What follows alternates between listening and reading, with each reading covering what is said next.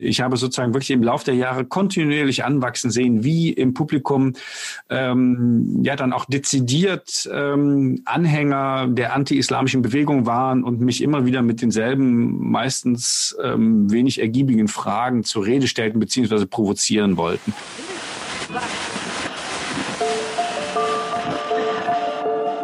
Herzlich willkommen zu Hansa Rauschen, dem Literaturpodcast des Hansa Verlages. Mein Name ist Florian Kessler. Hier sprechen alle zwei Wochen Lektorinnen und Lektoren mit Menschen aus der Welt der Bücher, mit Schreibenden und Lesenden, mit Leuten von anderen Verlagen und aus dem Haus. Es geht um alles, was in Bücher passt und außenrum passiert. Und das ist wirklich nicht wenig. Willkommen zu einer neuen Folge von Hansa Rauschen. Willkommen zu einem Gespräch mit dem Islamwissenschaftler, Schriftsteller und Übersetzer Stefan Weidner, dessen ungeheuer kenntnisreiche Vermittlungsarbeit zum arabischen Raum wohl jede und jeder kennt, der sich damit beschäftigt. Auch in seinem neuen zweiten Buch im Hansa Verlag, Ground Zero, 9-11 und die Geburt der Gegenwart, vermehrt Weidner das Interessen über den Nahen und Mittleren Osten ganz entschieden, wenn er die Zäsur des 11. Septembers und die Veränderung der Weltordnung aus ganz anderen als den gewohnten westlichen Perspektiven betrachtet. Mit seinem Lektor Tobias Heil hat er darüber und über Blicke auf die Ordnung der Welt gesprochen, über sein eigenes Leben als freier Publizist und über die unser aller Leben bestimmten Zäsuren, vom Mauerfall über den 11. September bis zu Corona, viel Spaß mit dieser tollen Folge von Hansa Rauschen. Ja, guten Tag, mein Name ist Tobias Heil. Ich bin Lektor im Karl-Hanser Verlag und habe in den letzten anderthalb oder zwei Jahren Stefan Weidner äh, dabei begleitet, wie er sein Buch Ground Zero, 9-11 und die Geburt der Gegenwart äh, geschrieben hat. Und ähm, ja, wir wollen uns heute eine halbe Stunde ungefähr über dieses Buch und über seinen Blick auf dieses Epochenjahr, das sich ja dieses Jahr zum 20. Mal jährt, äh, besprechen und vielleicht auch noch die Dinge ein bisschen weiter äh, fassen, als es dann äh, im Buch zu lesen ist. Äh, ja, erstmal guten Tag, Stefan Weidner. Hallo. Ja, guten Tag. Guten Tag aus ähm, Berlin. Ähm, zunächst mal, um dich kurz vorzustellen. Ähm, also in der Klappe steht Islamwissenschaftler, Orientalist. Was ich immer ganz besonders finde, ist, dass du ähm, ja einer der ganz wenigen äh, sozusagen äh, Privatgelehrten bist. Du hast also keine Professur an der Universität. Äh, du hast keine feste Stelle äh, in der Redaktion ähm, ist es so eine selbstgewählte Freiheit, denn es bedeutet ja auch, dass du im Gegensatz zu anderen Autoren eben jetzt nicht irgendwie auf, ähm, ja, auf, auf eine Struktur zurückgreifen kannst, auf irgendwelche Sekretariate oder auf Leute, die große Reisen bezahlen oder whatever. Das stimmt, das stimmt. Also ich kann mich mit dem äh, Begriff oder der Idee des Privatgelehrten auch wirklich sehr schön ähm, identifizieren. Ähm, wobei es natürlich in der Tat ein Problem ist, dass man, also dass ich in diesem Fall äh, ohne größere Infrastruktur die mir unterstützend äh, zur Seite steht, arbeiten muss. Und das ist ein großer Nachteil äh, gegenüber den üblichen Universitätsprofessoren. Der große Vorteil ist natürlich, dass ich viel mehr Zeit habe und mich viel ausschließlicher meinen Themen widmen kann, dass ich keine Bürokratie und keinen Ballast mit mir herumschleppe. Und das geht natürlich nur, das muss ich jetzt auch sagen, weil ich ähm, lange Jahre, 15 Jahre lang ähm, ein, ja, ein, einen sehr schönen Job äh, beim Goethe-Institut hatte, wo ich viel in der äh, islamischen Welt und in Asien herumreisen konnte und ähm, der mir am letzten Endes dann auch eine gewisse finanzielle Unabhängigkeit gewährt hat. Sonst ähm, wäre das äh, ein sehr, sehr riskantes Unternehmen. Ja, und wenn wir gerade bei der Unabhängigkeit sind, es ist also sicher auch die Unabhängigkeit naja, also du musst dich für Stipendien bewerben, das schon, aber jetzt so das Übliche, was an Universitäten üblich ist, Drittmittelanträge, ähm, äh, irgendwelche Kommissionssitzungen und so weiter, das bleibt hier alles erspart. Ähm, vielleicht können wir diese Unabhängigkeit immer im Hinterkopf bewahren, wenn wir jetzt über dein Buch sprechen. Also wie gesagt, es handelt äh, von 9-11. Äh, dieses Jahr äh, sind das äh, sind 20 Jahre seit den Anschlägen von New York äh, und Washington vergangen und wir sind uns wahrscheinlich alle einig, äh, dass 2001 ein ja, weltpolitisches Epochenjahr war. Für Leute, die so ein bisschen über 40 sind, ähm, ist es das dritte Epochenjahr eigentlich. 1989 war das erste. Und ich glaube, man lehnt sich nicht zu weit aus dem Fenster, wenn man sagt, dass 2020 mit der Verbreitung der Pandemie äh, dann eben das dritte sein wird. Äh, welche Rolle spielt 2001 äh, in dieser Spanne zwischen 89 und 20, zwischen diesen radikalen Verwandlungen der Welt, nach deiner Sicht? Genau, ja, das ist eine gute Definition der Epochenjahre. Wir dürfen natürlich aus der, aus der, sagen wir mal, islamwissenschaftlichen oder ja doch ein bisschen globaleren Perspektive vielleicht doch noch äh, 2011 äh, hinzurechnen. Das ist zumindest ein, ein interessanter Zwischenschritt jetzt zwischen 2001 und 2020 der Pandemie. Du hast auch 1989 genannt. Ähm, das äh, ist sehr wichtig, denn ich denke, dass die Anschläge von 2001 und die politischen Verwerfungen, die ähm, dem vorausgingen und die darauf folgten, nicht denkbar sind ohne den Kalten Krieg. Äh, wir müssen bedenken, dass im Kalten Krieg der sogenannte Westen, also Europa und die USA oder die NATO, ähm, die Kräfte in der islamischen Welt, nicht nur dort, aber eben auch in der islamischen Welt unterstützt haben, die ähm, ja, die mit dem Kapitalismus äh, besser zurechtkamen und äh, das waren die religiösen Kräfte. Mit anderen Worten, man hat die religiösen Staaten unterstützt und eben nicht diejenigen des sozialistischen Lagers, die etwa die Hälfte der arabischen Welt ausmachten. Ähm, zu diesen religiösen Kräften zählte natürlich auch Saudi-Arabien, was dank seines äh, mit dem Ölgeschäft verdienten Geldes sehr sehr äh, reich war und sehr viele von diesen konservativen Kräften unterstützen konnte, was uns ähm, nach 9-11 oder eigentlich mit 9-11 dann äh, auf die Füße gefallen ist, weil das genau die Kräfte waren. Ähm, die meisten der Attentäter, ich glaube 15 von 19 der Attentäter waren Saudis. Das heißt, es waren genau die Kräfte, die eigentlich vorher der Westen gefördert hatte, ganz äh, exemplarisch in Afghanistan, als, ähm, als die Sowjetunion 1979 ähm, äh, in Afghanistan einmarschiert ist, offiziell auf Einladung der damals kommunistischen afghanischen Regierung. Ähm, in dem Moment hat man die Mujahedin, das heißt die islamischen Widerstandskämpfer, aufgebaut, um sie, um die Sowjets wieder aus Afghanistan zu vertreiben. Das ist ja, wie wir wissen, auch sehr gut geglückt. In dem Moment, als die, im selben Jahr, als die Sowjets abzogen, fiel im Grunde die Mauer. Das war, das war das Ende des Ostblocks, das Scheitern der Sowjets in Afghanistan. Das ging aber nur durch eine massive Förderung der dschihadistischen, der radikal-islamischen Kräfte, die in Afghanistan gegen die Sowjets gekämpft haben. Und ähm, ja, in dem Zusammenhang wurde dann auch Bin Laden groß. Und wir sehen also, wie der Kalte Krieg mit 9-11 ganz eng zusammenhing. Jetzt ähm, habe ich vorhin ganz bewusst gesagt, ich möchte nicht, also ich finde dieses Generationenspielchen dann auch immer nicht so wahnsinnig lustig, aber in dem Fall hilft es, glaube ich, ein Stück weiter. Ich habe gesagt, die Leute, die ähm, über 40 sind, können sich eben auch noch an 89, an die Zeit vor 89 erinnern. Was bedeutet es eigentlich äh, für die Jüngeren, also für diejenigen, äh, die, die die Welt erst äh, seit, äh, seit, seit 9-11 kennen? Das ist eine gute Frage. Ähm, ich habe mich das auch gefragt, habe auch viel mit meinen äh, beiden Söhnen diskutiert, die Anfang 20 sind und ähm, sozusagen exemplarisch für diese Generation.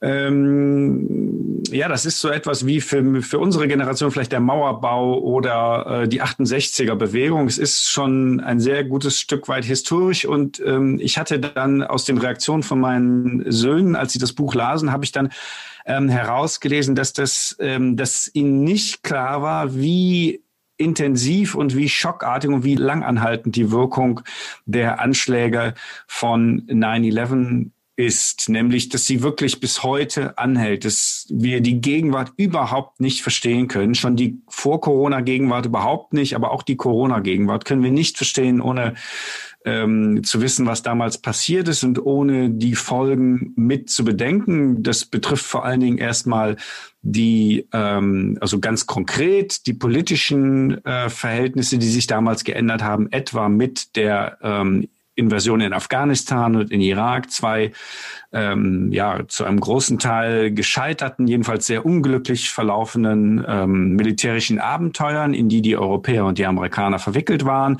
Das Ganze hatte eine starke Rückwirkung auf Europa und die USA selbst, indem nämlich der Islam und die Migration aus der islamischen Welt, die ja schon intensiv stattgefunden hatte zu 9-11. Es gab ja schon sehr viele Einwanderer in aus der Türkei, aus Nordafrika, aber auch aus Palästina, aus Ägypten und so weiter, dass all das nochmal neu thematisiert wurde und leider zu auf eine sehr ähm, ja ähm, sehr sehr ja konfliktartige Weise, ähm, so dass letztlich daraus sich eine neue ja antisemitische anti-islamische Bewegung entwickelt hat. Ich habe das sehr genau verfolgt, weil ich viele, ähm, weil ich sehr aktiv war, publizistisch in Zeitungen, aber auch mit meinen Büchern, mit meinen Übersetzungen aus dem Arabischen habe ich viele Lesungen gemacht. Und ähm, ich habe sozusagen wirklich im Laufe der Jahre kontinuierlich anwachsen sehen, wie im Publikum ähm, ja dann auch dezidiert ähm, Anhänger der anti-islamischen Bewegung waren und mich immer wieder mit denselben, meistens ähm, wenig ergiebigen Fragen zur Rede stellten beziehungsweise provozieren wollten. Und ähm, ja, diese Bewegung ist dann noch einmal größer geworden, als es zur Flüchtlingskrise kam, die wiederum nicht äh, zu erklären ist ohne natürlich die arabischen Revolutionen. Die arabischen Revolutionen 2011 haben ja dazu geführt, dass die äh, arabische Welt äh, stark destabilisiert wurde, dass es zu Bürgerkriegen kam, was dann wiederum die Flüchtlingsbewegungen ausgelöst hat, so dass ähm, die Zusammenhänge eigentlich, äh, wenn man es sich einmal klar macht, ähm, auf der Hand liegen. Aber man hat das selten gemacht. Äh, du erinnerst dich vielleicht, dass wir in der ganz frühen Phase die etwas ähm, verrückte Idee hatten, das Buch Bin Laden hat gewonnen äh, zu nennen. Also die Idee dahinter war, äh, dass äh, Bin Laden zwar dann von den Amerikanern getötet wurde, äh, aber dass er es geschafft hat, die vermeintliche Hegemonie des Westens ganz des sogenannten Westens ganz grundsätzlich zu entlarven, dass er ähm, eben die Einheit des Westens, also vor allen Dingen die transatlantische äh, Einheit des Westens äh, gestört hat oder zerstört hat. Äh, jetzt äh, kam dann, äh, das war dann eben jetzt vor, vor einem knappen Jahr, äh, kam dann Corona und ich war damals ähm, erst mal ein bisschen reserviert, wie du mit der Idee gekommen bist, jetzt auch noch äh, die Corona- Krise oder die Krise, die durch Corona ausgelöst wurde, in das Buch mit aufzunehmen. Ich hatte den Eindruck erstens, das ist jetzt noch allzu, allzu aktuell. Es war damals auch nicht abzusehen, wie lange uns das beschäftigen wird. Und ich konnte nicht den, äh, die, die innere Verbindung aufs Erste herstellen. Inzwischen äh, ja, dauert die Sache jetzt äh, bald ein Jahr und sie wird uns ohne wissen, dass sie uns noch länger beschäftigen wird.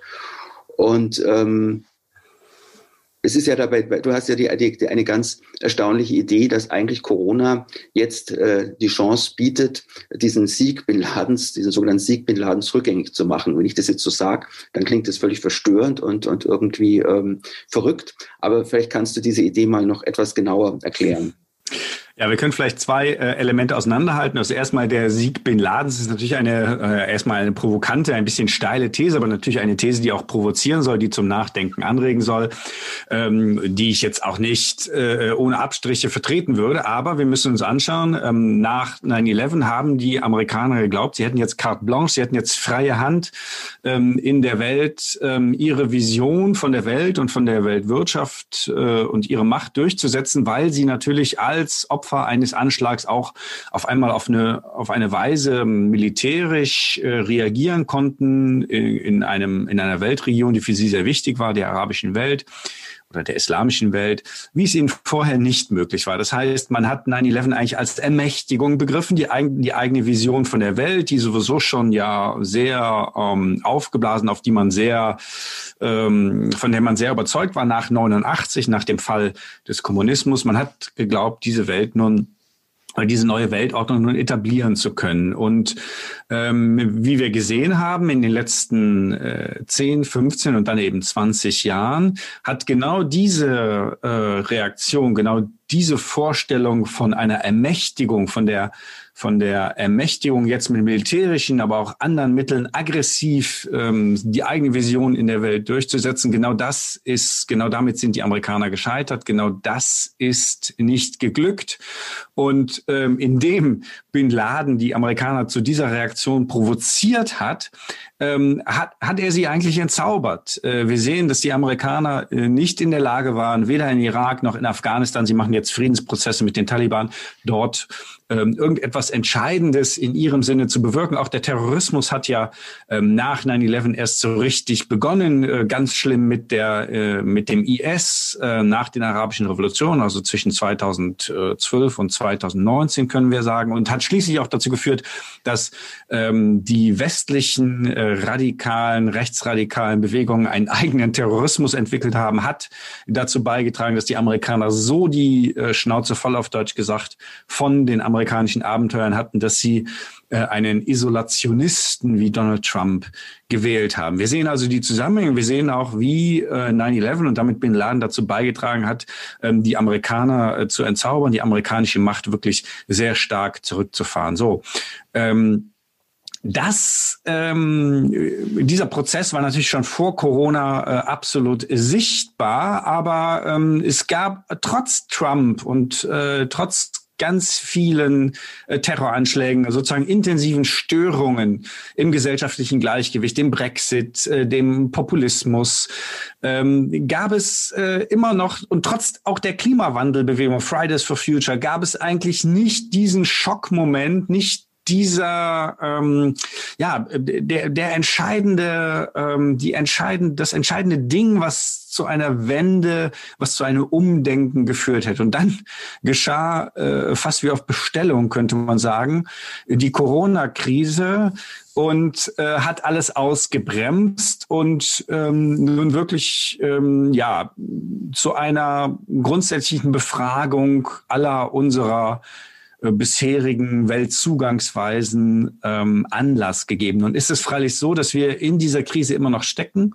und damit eigentlich kaum ähm, weder, weder sozusagen politisch, wirtschaftlich ähm, die Spielräume haben, wirklich äh, eine Wende jetzt einzuleiten. Wir müssen erstmal auf diese Krise selbst reagieren und auch mental sind wir natürlich ähm, sozusagen von dem Problem selbst aufgesogen und haben eigentlich nur die unmittelbare Gegenwart im Sinn. Ich versuche dagegen in dem Buch ähm, nun eine Perspektive einzunehmen, insgesamt, wie vielleicht, das ist natürlich hypothetisch, es ist ein, ein Test, es ist ein Experiment, wie würde ein Historiker in 20 oder 30 Jahren sowohl auf, auf diese Epochenschwellen schauen, die du eben genannt hast. Und ähm, wenn man sich dann diese, diese Schritte anschaut, vor allen Dingen eben von 9-11 bis zur Corona-Krise, muss man sagen, dass natürlich die Corona-Krise eine, eine fundamentale Änderung bewirken wird. Es ist für mich eben ein Ground Zero-Ereignis, wie es mindestens 9-11 auch war. 9-11, wir erinnern uns, der äh, Ort, wo die äh, beiden Türme des World Trade Centers äh, zusammengestürzt sind, wurde äh, Ground Zero genannt, also sozusagen eine Art Nullgrund, aber auch ein, eine Stunde Null in gewisser Hinsicht. Und ich glaube, dass ähm, ist auch mit der Corona-Krise Fall oder könnte jedenfalls oder sollte ein Anlass für eine solche ähm, Neubewertung und, und ein Überdenken aller unserer Gewohnheiten sein. Und wenn uns das gelingt, ähm, dann äh, würden wir tatsächlich mit der Epoche von 9-11 abschließen. Dann würde hier etwas Neues beginnen. Wenn wir nicht einfach mit denselben politischen Rezepten weitermachen, die wir vorher hatten, sondern wenn wir zum Beispiel ähm, die Umweltproblematik ähm, mit der nötigen Konsequenz angehen, wenn wir die Ungleichheit, die globale Ungleichheit mit ähm, der nötigen Fairness angehen. Das sehe ich derzeit noch nicht, aber ähm, ich möchte die Hoffnung auch noch nicht aufgeben.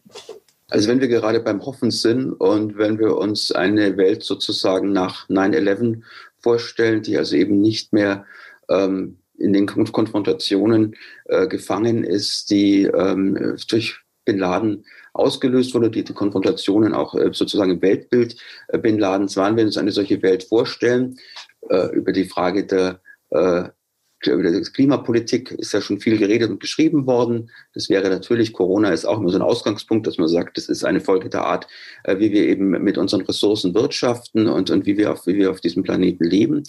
Der andere Punkt, der mir jetzt nicht nur bei diesem Buch von dir, sondern auch bei deinen anderen Büchern aufgefallen ist und wo, oder, und wo ich eben auch denke, dass äh, vielleicht ein Neuanfang möglich wäre. Mir, der ich kein Arabist bin und mich äh, nur so zeitungsmäßig in der Gegend auskenne, ist auch aufgefallen, wenn ich deine Bücher lese, wie wahnsinnig wenig man doch nur über diese Gegenden weiß. Und ich glaube, ich bin da nicht allein. Es ist einfach ähm, dramatisch, wenn man sich anschaut, wie äh, wir mit diesen, mit diesen Regionen vernetzt sind und wie wenig Ahnung wir haben. Meinst du, dass es mal irgendeine Chance gäbe, Europa Amerika zu ermuntern, sich äh, ja kenntnisreicher oder oder besser über diesen ganzen Raum zu informieren. Es muss doch für dich manchmal, du hast vorhin schon von deinen Veranstaltungen erzählt, es muss doch manchmal frustrierend sein, äh, wie ahnungslos äh, wir hier eigentlich äh, in, in Europa über diese Gegenden reden, urteilen, wie ahnungslos Politik gemacht wird. Du beschreibst ja eben auch die amerikanische Politik im Irak. Das ist ein haarsträubendes Kapitel in dem Buch. Äh, Gibt es da irgendwelche Chancen, dass sich da irgendwie ein globaleres äh, Verständnis mal hier entwickelt, also global jetzt in dem Sinn, dass man sich auch stärker für diese Regionen und für ihre Eigenheiten interessiert? Ja, das ist eine spannende Frage. Also ich denke, ich, ich, ich würde nicht sagen, dass es ein Desinteresse gibt. Es gibt schon ein großes Interesse. Es beschäftigt viele Menschen. Ähm, es ist auch nicht so, dass die Informationen nicht zur Verfügung stünden, wenn man sie denn wahrnehmen möchte. Ähm, das Problem ist ein bisschen, dass für jede, für jeden, für jede Perspektive auf meinetwegen die islamische Welt, jeder hm, sein eigenes äh, Süppchen finden. Also man, man, man findet Bücher, Artikel, ähm, alles Mögliche nach jedem Geschmack. Für die, die äh, den Islam hassen oder verachten oder einfach nicht mögen, finden sie die entsprechende Literatur und für die anderen finden sie auch die entsprechende Literatur. Mit anderen Worten, es gibt sozusagen keine, ähm, jeder sucht sich das zusammen, was ihm gerade passt und damit bleiben wir in dem Rahmen, den wir eigentlich mitgebracht haben, wenn wir darauf schauen. Ich glaube, der entscheidende Punkt, ähm, wie sich das in Zukunft ändern wird oder was dazu beitragen wird, sind gar nicht so sehr sozusagen ist gar nicht so sehr Information oder Aufklärung, denn die gibt es ja, ähm, wird aber nicht ähm, im adäquaten Maß abgerufen, sondern sind tatsächlich Menschen, die mit einer anderen Perspektive auftreten und herkommen und aufwachsen. Und äh, das sind natürlich äh, die Einwanderer. Und ich glaube, dass ähm, der die wesentliche Verbesserung oder die wesentliche Veränderung, positive Veränderung in unserem Verhältnis zur islamischen Welt genau in dem Moment ähm, oder im Lauf eines Prozesses eintritt, der eben mit der ähm, mit der Einwanderung zusammenhängt, in dem Menschen, die eben aus bikulturell aufgewachsen sind, die beide Sichtweisen haben, die ihre speziellen Erfahrungen haben, die nicht mehr reduziert werden können auf einzelne Schlagwörter. In dem Moment, wo diese Menschen immer mehr, immer präsenter werden, ähm, immer mehr eine eigene Stimme finden, immer mehr zu Wort kommen, in dem Moment äh, wird sich natürlich auch die, unsere ganze Perspektive, in dem Moment wir mit ihnen, also wir, wer ist schon wir, also in dem Moment sozusagen die, ähm, die, die, die Zielgesellschaft, meinetwegen die, die deutsche Gesellschaft, wie wir sie lange hatten, wenn in dem Moment, wo sie verschmilzt mit diesen Einwanderinnen und Einwanderern, und das geschieht ja schon seit längerem, in dem Moment wird sich auch die Perspektive ändern. Ich glaube, wir sind gerade in diesem Prozess. Ähm, das gefällt nicht allen ähm, und dementsprechend umstritten oder dementsprechend ähm, ja polemisch wird manchmal da argumentiert, aber es ist im Prinzip, glaube ich, ein ja ein positiver und zukunftsweisender Prozess. Ja, wir haben jetzt eigentlich einen großen Bogen geschlagen und ich glaube, ähm, es ist deutlich geworden, welche ähm, Schlüsselstelle ähm, die Anschläge von 2001 eben in der wirklich in der globalen Geschichte haben und wie viel stärker sie auch eben jetzt auch auf, auf äh, innergesellschaftliche Entwicklungen in Europa und in Deutschland, wo wir die Diskussion naturgemäß noch etwas genauer verfolgen, äh, eben auch haben. Äh, das ist, glaube ich, die ganz besondere Qualität äh, von dem Buch und ähm, ein bisschen Reklame darf ja auch sein. Ähm, alle Leute, die es jetzt ist es jetzt zwei oder drei Wochen, ist es jetzt da, aber auch die es von vorher gelesen haben, haben gesagt, dass es irgendwie äh, die Augen öffnet und dass es, dass es eben doch plötzlich ganz neue und überraschende Zusammenhänge zeigt. Und ähm, wie gesagt, also jetzt auch diese Schlussperspektive, wir müssen da weiter über 9-11 reden und wir müssen weiter äh, darüber reden, was es mit uns und was es mit, mit unseren im Sinne der europäischen Gesellschaften gemacht hat. Und ähm, ja, da ist dieses Buch sicher ein guter Ausgangspunkt. Vielen Dank dafür und vielen Dank für die letzten 25 Minuten. Gerne, sehr gerne. Das war es für heute mit dem Podcast Hansa Rauschen. Das waren viele Worte für viele interessante Dinge. Bis zur nächsten Folge und danke fürs Zuhören.